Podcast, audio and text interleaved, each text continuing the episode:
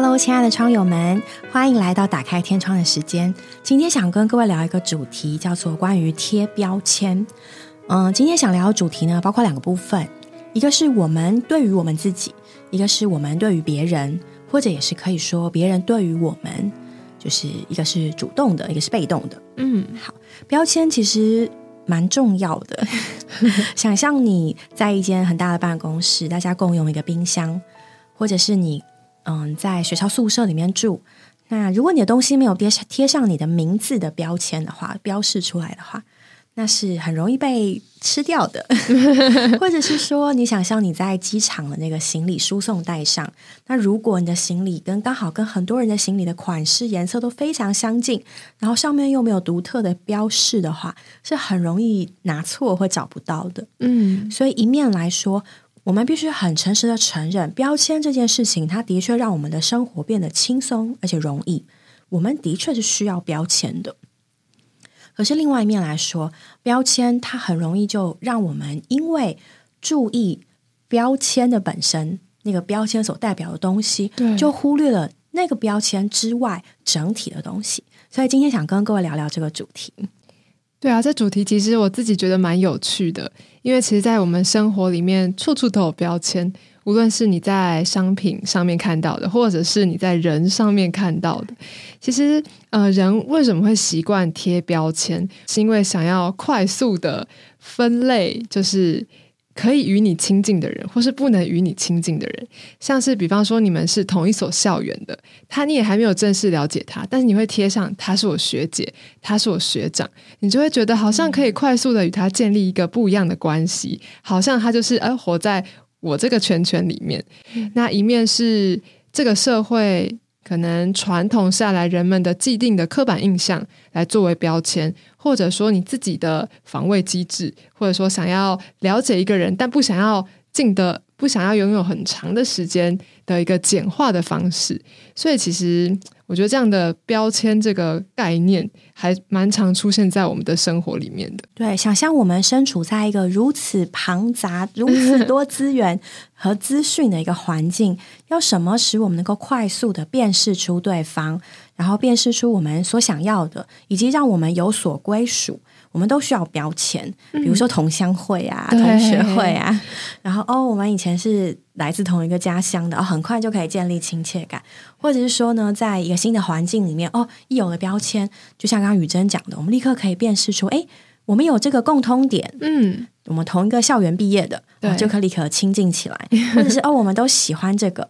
那同样呢，比如说在候选人竞选行为，我们就会发现，哦，他是个富二代，哦，他是个白手起家的，诶，这些东西很快的就会帮助我们赶快的去定位这个人，或是定位我们自己。所以，的确，标签有它的必须性，还有它的方便性。就像我们一堆东西撒在家里，我从这个。超市买来，我们都会希望赶快把东西归位。所以想象我们在一个大卖场的里面，这个东西应该摆在哪一类呢？摆在那一类，然后再摆上那个架上。在一个很大的图书馆里面，大家都知道图书馆的分类法嘛，从零到九哦，它应该归类在呃零的种类呢，还是什么哦这个八的文学啊，还是什么七的史地？赶快把这本书放到那个那个类别，然后呢，再根据呢它的这个细项。然后再去哦，分到哦，它应该是哪一柜哪一架？是西洋史地呢，还是中国史地呢？然后呢，是近代史啊、断代史还是编年史啊？什么什么什么？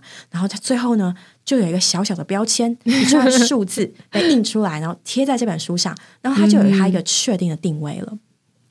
那其实我们对我们自己，对于我们的身旁的人，常常也是这样，因为我们实在说来，我们需要有一个定位，我们需要有个归属感，有一些认同。那同样，对于别人，我们也要这样。所以，今天我们不仅讨论这些必要性，我们也想聊聊，就是在这些标签的背后，它带给了我们什么，还有它可能会使我们失去什么。对，像前阵子还蛮流行那个人格测验 MBTI。其实它算是蛮细的一个心理测验，然后就会把人分成好几类，然后有四个英文四个英文字嘛，你是什么样类型的？你是外向内向？你是爱规划不爱规划？它就它分得很细，然后这个其实也成为就大家聊天的话题啦。就是如果不想被边缘，就哎做一下测验，然后去跟别人说，哎，我是什么什么型的，跟你一样，这样。对，超多，超多，超多的，真的。所以其实这样听起来，虽然好像挺有趣的，就是了解自己的人格等等，但其实就是不免的不知不觉的，你也在自己身上贴了一个标签，或者说你听到别人是哦这个性格的，你也在他身上贴了标签。我觉得对我们的影响，就是你没有办法真正的认识一个人。你就会戴着有色的眼镜，觉得他应该是怎么样？他是哎，他是开朗型的，他是有个叫 I 型的，I 就是比较内向的，他是内向型的。那我是开朗的，我是不是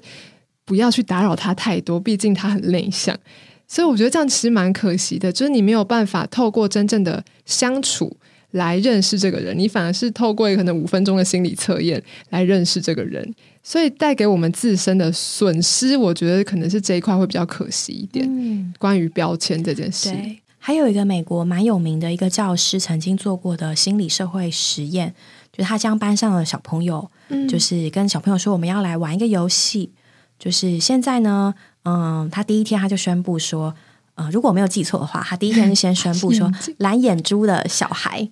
比较笨，棕色眼珠的小孩是聪明的，所以现在蓝眼珠的小孩通通都要坐到教室的后面，棕色眼睛的小孩要坐到前面来。嗯，然后老师上课就会开始强调，其实他就是在做一个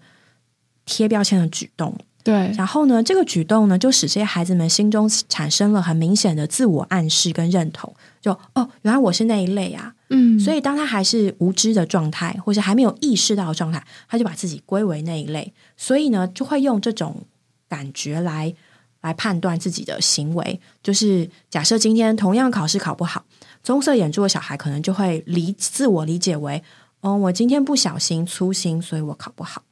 嗯，其实我不会考不好的，我很聪明，老师说我很聪明。然后呢，蓝色眼珠的小孩可能就会说，老师说我笨，所以我考不好。对我就是笨，我就考不好。然后不知不觉就会自我加强那个自我暗示。然后之后呢，那老师就叫他们换过来。对。这个心理学实验还蛮有名的，所以其实，在教育界都会很强调啊，我们不不可以给孩子贴标签。意思就是，当他们还是懵懂、还是很纯真 （innocent） 的那个阶段，会希望他们能够尽可能的探索，尽可能的发展各种不同不同的可能性，而不要被一个既定的标签来定义或是自我暗示。哎，我就是怎么样啊，所以我怎么样。啊，所以我将来一定怎么样？好像真的会诶，因为我觉得我自己的经验来说，我被贴上的那个标签，如果那是好的标签，我会觉得我要努力去达到别人里面对我那个标签的期望。比方说，我是一个可能别人看来是开朗、可能乐观、比较乐天的一个人，但当我有一天心里很悲伤的时候，或是我遇到事情难过的事情的时候，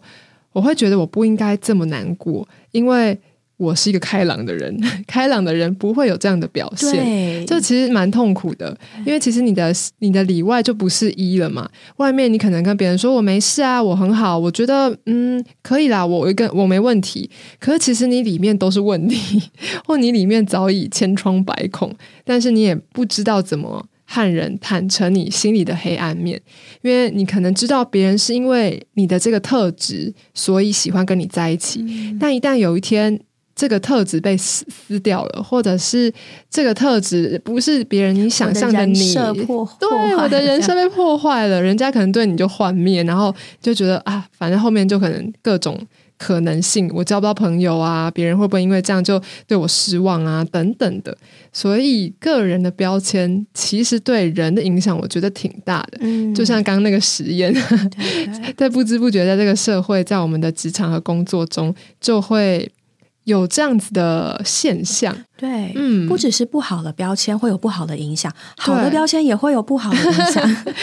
我觉得啦，就我自己就回过头来想我成长的经历，就是嗯，我高中考上了我很喜欢心仪的女中，对，然后大家都说哇，这是最棒的，然后所以念这所女中的学生呢，都很优秀，都很聪明，又会读书，又会玩。所以，他在某种层面，他就是好的标签，对好的标签或者一种压力。然后，但是当我进去的时候，我发现我读书不不如人家，然后我数学就是怎么样，我都听不懂。对，然后玩呢也没有别人高明，就是真的样样觉得哎，怎么都输人家。对对对，然后然后人家说我应该会读书又会玩啊，怎么我又不会读书又不会玩？然后整个信心就就就很低落。而且重点呢，就是当这个东西我我在我里面一直一直暗示的时候，它它带来的结果就是，第一呢，我会觉得我很我很糟，就我不配。然后第二个就是变成我真的有需要的时候，我不敢求助。对，因为就像刚刚雨珍讲的，所以我 我好像破坏我的人家对我的期望，嗯，就是人家已经给我一个这么好的标签，我应该是这样啊，可是我里面真的就不是这样。当我这样里外不一致的时候，会非常的痛苦。对，但事实上呢，这个数学不会考不及格，这 这应该不是不是一件很罕见的事情。他最需要就是就是低下头来承认，对啊，我就是不懂，所以我需要更多练习，我需要去求教。然后别人都一次都听得懂，那是别人，但是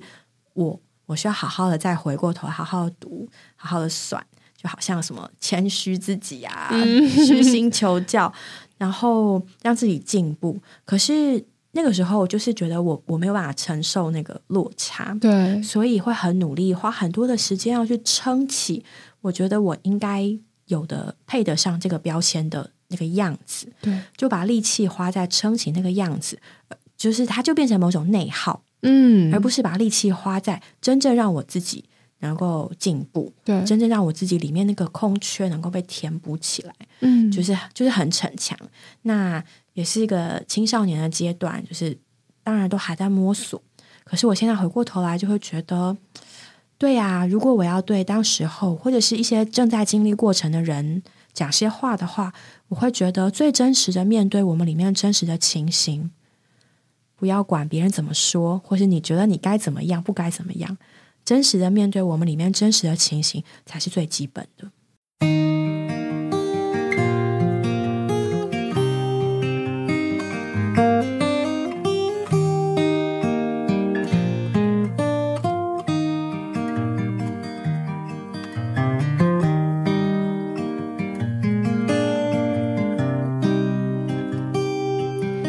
当我们很真实的面对我们里面的情形，其实 也就是放过自己啦。外面的标签如何，并其实并不重要。有时候好像只是它反而变成了一个压力的来源，或者说一个不需要的自我要求，然后反而阻碍了我们往前的发展。我自从经历了这件事情之后，我就愿意，真的是愿意花时间去了解一个人吧。因为我有时候像刚刚说的例子，我可能有时候只是比较不讲话，别人就会觉得我今天是不是心情不好？但其实没有啊，我就有时候是这样，有时候是那样。其实我是一个很，就是一个人嘛，都会有很多的情绪，也是很复杂的。人是活的，对，人是活的，人也会一直变的。就是你的小时候跟长大的喜欢也会不一样啊，你处理的方式也会不一样，所以那些标签其实也不适用于。就是你的每一个阶段嘛，对。但我觉得有时候就会觉得其实很可惜，一个人就是因为他复杂，或者说一个人就是因为他很多面相，所以才所以才美嘛，所以才有趣。就是学习认识，花时间在人的身上吧，不急于给人贴标签。嗯，的确，贴标签会很快速或迅速的帮我们去定义或了解一个人。啊，乐观开朗，哦，内向害羞，哦，含蓄冷静，哦，他是热情的，哦，他是温和的，对，就是各式各样，就是当然这些形容词都很好，或者是说用他的背景。给他一些哦，比如说什么冲浪爱好者、宠物爱好者，然后有的人是什么科技公司高管，然后有的人是什么文青、文字创作者，对，然后有的是什么擅长什么，因为各式各样的东西，它的确都是帮助我们来了解一个人或了解自己的方式，对，就像这些心理测验一样。但我觉得刚刚雨珍讲了一个非常宝贝的点，就是这个了解是需要一段过程的，嗯，这段过程呢，不仅是。必要的，而且也是美丽的。嗯，就想象，嗯，有的人会这样形容：现代的手机的交友，它很快速的帮我们定义我们自己，推销我们自己，帮包装我们这个人，也可以快速的帮我们筛选，用电脑帮你找出来说：“哎，你跟这个人最 match，然后就是他，就是是了。”嗯，然后跟你从前就是传统的相亲，或者是你跟一个人。因由长时间的相处，慢慢建立感情，然后更进一步发展到恋情。那最大的差别就是那个过程，嗯，过程需要花时间，但是过程很美好。这个你在相处的过程啊，就发现哦，有一些反差，好可爱，对，反差萌，私下很呆萌，对，或是原来他喜欢这个跟我一样的东西啊，然后就在那个慢慢慢慢相处的过程，然后越来越去发现对方，还有发现自己，那个是真的是一个很美好的体验。对，然后找到你们中间那个共通点，不是电脑直接告诉你说，哎，你们两个都有这个特质哦，嗯，你们两个都喜欢猫，都喜欢狗，不是这样，对。对啊。然后为什么说这些过程很美呢？因为，嗯，每当我们多一点认识的时候，你会觉得你里面有一部分是打是是是打开的，对，然后会有一些东西进去，会有一些东西出来，然后。就这个人在你的心中占了越来越大的空间，嗯，然后呢，在你跟他的互动里面，你也觉得哇，自己好像被被嗯被扩大了，对，不是很直截了当的，就是啊，那叫怎么说，单刀直入的，好了，给你就是一个锁孔，一个钥匙，啪，他就是这样，对，不是是在那里，你想象这是一个嗯。你无法领略的房间，嗯，然后慢慢慢推开一扇窗，然后推开一扇门，拉开一个窗帘，然后发现哦，原来这里有阳台啊，哦，原来这里可以看到海耶，哦，原来这里有一个小楼梯可以通到地下室，还有酒窖，然后那个那个过程就是就是非常有趣，嗯，跟你通过一个荧幕，或者是通过一个钥匙孔，怕，好。一眼到底，这些都是了。给你一张清单，对，就是大家都可以想象，这是截然不同的。嗯，对，跟自己相处呢，跟别人相处所花费的时间，那些过程，其实真的都是很宝贝的。打开这个过程，有时候就会认识一些我真的意想不到的惊喜。就是当我认识一个人，可能一开始看他，哦，好像韩系小姐姐，然后感觉上是一个时尚都会的强烈干劲的女性，这样，但没想到。他很喜欢看动漫，就是反差萌，然后就觉得好可爱哦。然后就会他为那些可能他喜欢的那些动漫啊，那些公仔疯狂的时候，我就觉得天哪，好难想象。但是我觉得很可爱，就是啊，我没有想到，可能一开始人设在我们的里面好像是这样子的人，以为他可能会喜欢时尚的东西啊，喜欢这个流行尖端的可能音乐等等之类，没想到他是喜欢我们。好，这有点刻板印象，可能比较偏理理工男或是直男会喜欢的公仔动漫，对。但我觉得就是因为人这样，我觉得觉得很可爱，真的很不一样。或者说，我们班有一位很爱打篮球的男生，高高壮壮、黑黑的阳光阳光型男，这样，但他很喜欢吃甜点。就是很喜欢吃那种草莓千层蛋糕，然后每次超甜的那种。对，班上订饮料，他都要点什么莓果茶，什么都想啊。你呃就觉得哦，真的是很很容易给人家有刻板印象哎，就是那么少女心的饮料，好像不应该是他，他就是他拿着一个粉红色的可能草莓牛奶在那边穿着那个篮球对球衣背心，然后在那喝草莓牛奶，就会觉得哦。啊，好好有冲击，但是又觉得，哦，就是这样才觉得很有趣。对对，让我想到那个脑筋急转弯，就是对他就是要出第二集，要出第二集了。对，那个女主角要进入青春期，对，要有各式各样新的情绪，新的情绪。就是他那个水晶球啊，他们不是会很多很多回忆吗？然后一开始那个水晶球只有一个颜色，就是乐乐的，它就是乐乐的颜色；悠悠的，就是悠悠的颜色。然后。就是开心，就是开心；难过就是难过，只有一种。但是到故事的最后，其实他发现人是有很多种情绪的。那我们的人生之所以美好，或之所以特别、独一无二，是因为每一个回忆、每一个水晶球上面都有好多的颜色，喜怒哀乐都有。那最后故事的最后，大家可以去看那个水晶，每一个回忆的水晶球都有五颜六色在上面，然后就冲撞出不同的色彩。然后这个小女孩主角也就长大了。对我觉得其实还蛮喜欢这个故事给我们的感觉，就是人真的不是单一的，或者人真的是其实有很多种的情绪跟表现，不是我们只是外面看到他他的样子，他的内心世界才是更精彩的。嗯，在一开始的时候，我记得那个动画里面，它的画面就是。哦，这个小女孩天生很乐天，对，所以她的那个 core memory 里面，她那个大脑里面满满的都是快乐的小猪猪，然后闪耀着那个金黄色的光芒，bling bling bling。然后呢，那个蓝色的，就是忧郁的那个猪猪呢，就是被排除在外，然后其他不好就被排除在外。对。可是后来，她的那些 core memory，就是就是它变得五彩的，嗯，这一块是蓝的，这一块是黄的，这一块是绿的，然后他就说出，哎，其实我们这个人本来里面，甚至是同一个事件，它都包含了我们各式各样的情绪和反应。然后也因为这样，他的世界变得更加丰富而且美好。对，就没有那么整整齐齐划一哦，蓝的、绿的、黄的。嗯，但是大就混在一起，可是就好美。嗯，我觉得哎，神造人真的是很奇妙。对，我们越去了解一个人，就觉得越可爱哦。比如说，我前一阵子就是认识了新来的同事，嗯，他是一个很优秀的人，然后。就是有博士学位，然后有双硕士学位，就是就是其实稍微知道一点他背景，就会有点嗯，好优秀，然后就就偷偷把他捧高高的。然后后来我无意间得知他喝全糖饮料，立刻就觉得接地气了，有话题了。那以后订饮料我都要教你。没错，我好像知道是谁。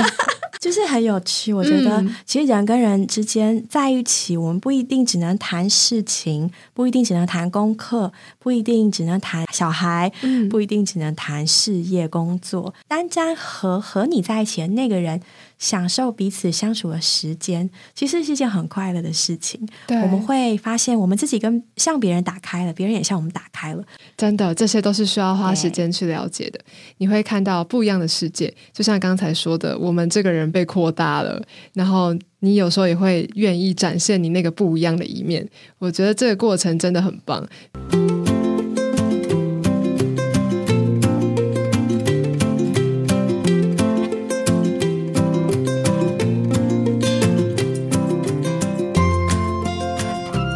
还有一个蛮有意思的话题，就是的确呢，现代人的身心的状况越来越越来越受关切，也因为这样的关切呢，就是大家都知道嘛，这个有一本手册叫做《精神疾病诊断及统计手册》，就是以前它只是一个学术的教科书，但现在呢，这个他发现，在英国、在美国，甚至在台湾，都越来越多人，一般民众。购买一般读者购买这本手册，想要了解呢精神的世界，然后关心人心理的健康，而且而且有时候你会发现，在对话的时候，你有没有听过这样的话？就说，哦，我觉得我有一点点 A A D H H D 吧，或是啊，你觉得我有点强迫症？啊，我带强迫症发作，我就是受不了，就类似这样。就是就其实，在这个精神疾病或者心理健康界，也越来越多人使用这些。嗯，词汇是来解释自己的某种行为，或者是来解释别人行为。嗯，那其实这也是一个很明显的贴标签的方式。是，那当然呢，我觉得在这方面，第一就是我们必须认知到的，就是所有的医生在为人下这个诊断的时候，或者说给这个给出这个名词的时候，他都是经过非常长时间，而且专业，而且是多方的考量，那并不是这么随意的。所以我们不可能说哦，我有一点。强迫症，其实我我也会这样讲，说哦，我觉得我大忧郁的倾向，对，可以可以说，就是哦，我觉得我有一点这样的症状，对，但是我们没有办法这么明确的说我自己，或说别人，哦，我就是这样，因为当我们这样说的话，我们根本就是非常的武断啊！一来我们并不是专业的医生，怎么可能就 这样断定？嗯，对，不管是断定自己或断定别人，其实他都会有点有失公允嘛，在言语上。对这些心理状况、心理健康状况太轻率的态度，他就是在那里简化，并且轻看了很多人所经历过的辛苦，淡化了这些东西的真实，并且它的多样面。我觉得这不仅在心理健康这个层面，其实，嗯，蛮多时候在我们与人相处的时候，我觉得蛮受提醒的。就是前一阵子呢，我在读者文摘上读到这篇文章。它是关于心理的这部分。他说：“你是什么标签？贴标签的风行与风险。”读者文摘是在二零二三年的八月号跟九月号，也许大家可以自己去看看。我就觉得蛮受提醒的耶。虽然我们关心我们身心的状况，关心我们心理的健康，但我更该受提醒的是，在这件事上，我千万不可以草率，必须要以完全尊重的态度。我们看我们自己，或是看别人，如果就这样帮他下断定的话，其实对他来说也不是太对他来说并没有帮助。在这个文章里面呢，他提到了一个呃美国自闭症女孩联盟执行长的一个嗯，这位执行长凯西瓦萨尔他说，就是呃，确认一个人有某种神经多样性的特质，他不只用在用于一个医学的术语来命名他的行为，也在于肯定那些特质是这个人不可分割的一部分。他的说法是呢，这件事情啊，不像手提包一样可以轻易的拿起或放下。就一面来说。要得到一个心理健康的诊断，它相当费时、费力、费钱的。就是特别是医生，他也需要相当的时间，他们也相当的谨慎。嗯，对我来讲，好像不是商场，嗯，就刷了一个条码，把东西买走了，就是这么这么简单的行为。总归来说，它其实就是给我们对于嗯人的精神世界、心理健康更审慎的一种态度吧。现代我们越来越多接触到，就是人的身心世界，就是这些接触、这些了解，应该都会使我们有更多的尊重吧。刚刚我们讲的好像蛮多是外面的显出来的标签，但是其实在内在一点点，刚刚说到的心灵、心理或是精神层面的标签，如果这是他们诊断出来的一部分，那个被诊断的那一个人，他其实也需要花很多的时间来接受。他自己有这样的倾向，或者是有这样的特质，对他来说也是非常不容易的。但是这他没有办法改变呐，应该说一时之间没有办法，可能要做一些治疗或等等的。但一时之间他没有办法完全好像随着你你他变成你眼中的正常人。就是无论有什么情形，我们也需要花时间。陪伴或者花时间了解他，因为他自己也需要花时间跟他自己相处。我有一点这样的经验过，就是我可能有一段时间，我发现我会有一点小小周期性的不开心，就可能是荷尔蒙影响，对，可能是生理前生理期来的前后，我发现我自己会情绪特别的容易触动，然后也许是哭也好，笑也好，可能小小东西就会让我哭。然后其实那时候我就有发觉到自己好像。怪怪的，那我就觉得，哎，我以前不会这样，为什么现在会这样？是不是我生病了？然后我就开始上网去查很多资料。就是我虽然没有去看医生啊、咨商等等的，我是没有去寻求专业的治疗，但我只是发现这个倾向的，我就需要花很多时间来排解吗？或者说来与自己相处、接受吧？应该说花时间接受我是一个这样的人。或者说我就是会需要有这样的时间躲起来的人，那可能别人没有这个需要，但我有啊。跟以往不一样的那一段时间，我有一位一直陪伴我的主，他能在我的里面给我安息，给我加力，好让我不一直落在那个有点低落的情形里面，而且那种是没来由的。人家告诉你，你你可能会更好，或者说你就出去玩一趟就好啦。我其实我心里很知道，那些都不会解决我的问题，因为这是没有原因的。那没有原因，我要怎么找到源头呢？哎，不管是对于自己或对于别人，标签的确有它的方便跟需要性，但是总归来说，我们没有一个人不希望得到一个了解自己的人。嗯，如果有一个人。他可以花很长很长的时间来了解我们，了解我们的多变，对，了解我们的起起伏伏，了解我们最真实、最丑陋那一面，对我们来说都是非常大的安慰。嗯，如果有这样一个人就好了，他知道我最丑陋的那一面，他知道我最不可爱，知道我最真实，知道我变来变去，可是他还是很爱我。刚刚雨珍其实其实就讲出来，这个人是谁呢？就是我们的主耶稣。有一首诗歌，他讲的很好哦。他说：“照我本相，无善足称，唯你流血替我受成，并且招我救你得生。救主耶稣，我来，我来。”他还说：“照我本相，不必等到自己改变比钱更好，因你保险除罪可靠。救主耶稣，我来，我来。”这首诗歌，他一直在强调，照着这个人本来的情形去到主耶稣的面面前。他知道自己不太可爱，无善组成。嗯，他知道呢自己想要改变，可是呢，他说主耶稣没不必等到改自己改变的比钱更好就可以来了。第三节继续说：照我本相反复不定，一性参半，如浪不平。内有挂虑，外有恶行。可是可以怎么样呢？救主耶稣，我来，我来，照我本相，贫瞎可怜，我真需要你的恩典，感我恶心，开我盲眼。救主耶稣，我来，我来，照我本相，你肯收留，赐我生命，赦我千由。你既应许，必定成就。救主耶稣，我来，我来。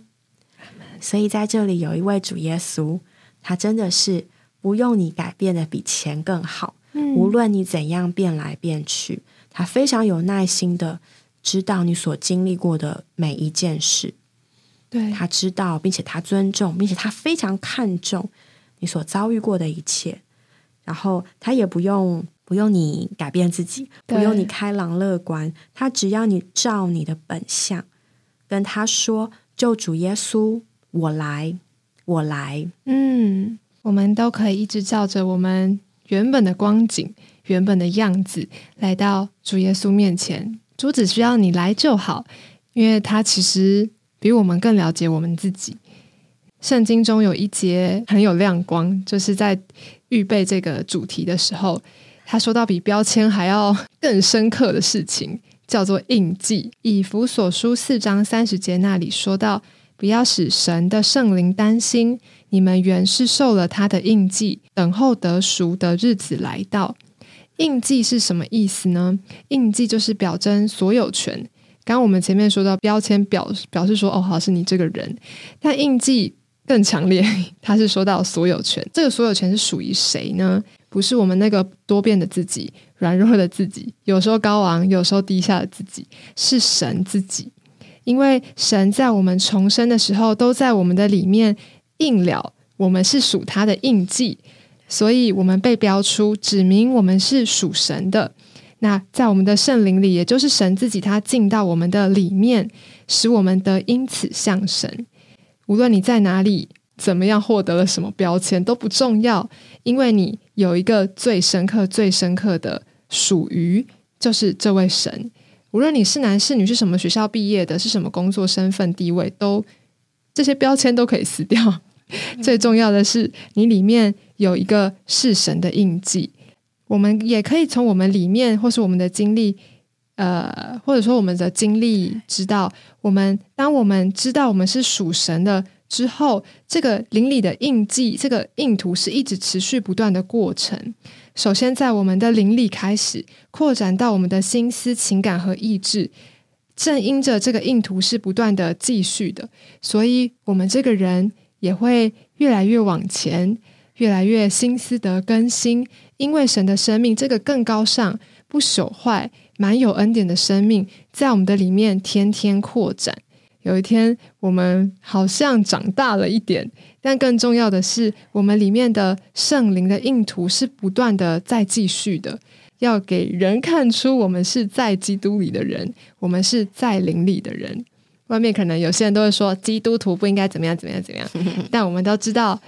我们不是外面做基督徒，我们是里面做基督徒，因为我们有那个最神圣的印记，都印在每一个重生的人里面。所有的标签几乎都是外加的，根据我们的行为，根据我们的背景，根据我们的特质，一点一点的从外面放到我们的身上。但是神的印记乃是圣灵进到我们的里面。当他进到我们的里面的时候，我们就好像一本书被盖了一个印章，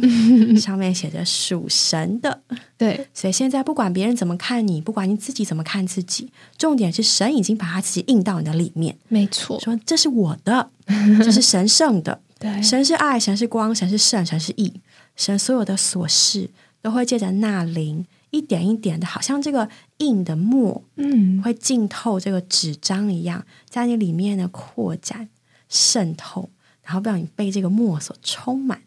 所以，不管别人怎么说你、怎么看你，标签都是会过去的。但是，这位神印到你里面的圣灵，它会在里面一直发生功效，让你一天过一天。哎呀，越来越多神的成分，越来越多被神浸透。自然而然这些东西好像都不再重要了，因为你是一个属神的人，这个东西从你的里面发出来，哎呀，是光明的，是喜乐的，是忍耐的，是真正的喜乐，是真正的爱，是真正的光明，是真正的忍耐，是真正的和平，是真正的安慰。甚至这个印记，它还是得基业的凭值哦，就是保证你会得着主耶稣一切的福分。我们不要外面的标签，我们要很喜乐，从里面说我们是属神的。阿门，常友们，我们是属神的。那我们就到这里喽，拜拜，拜拜。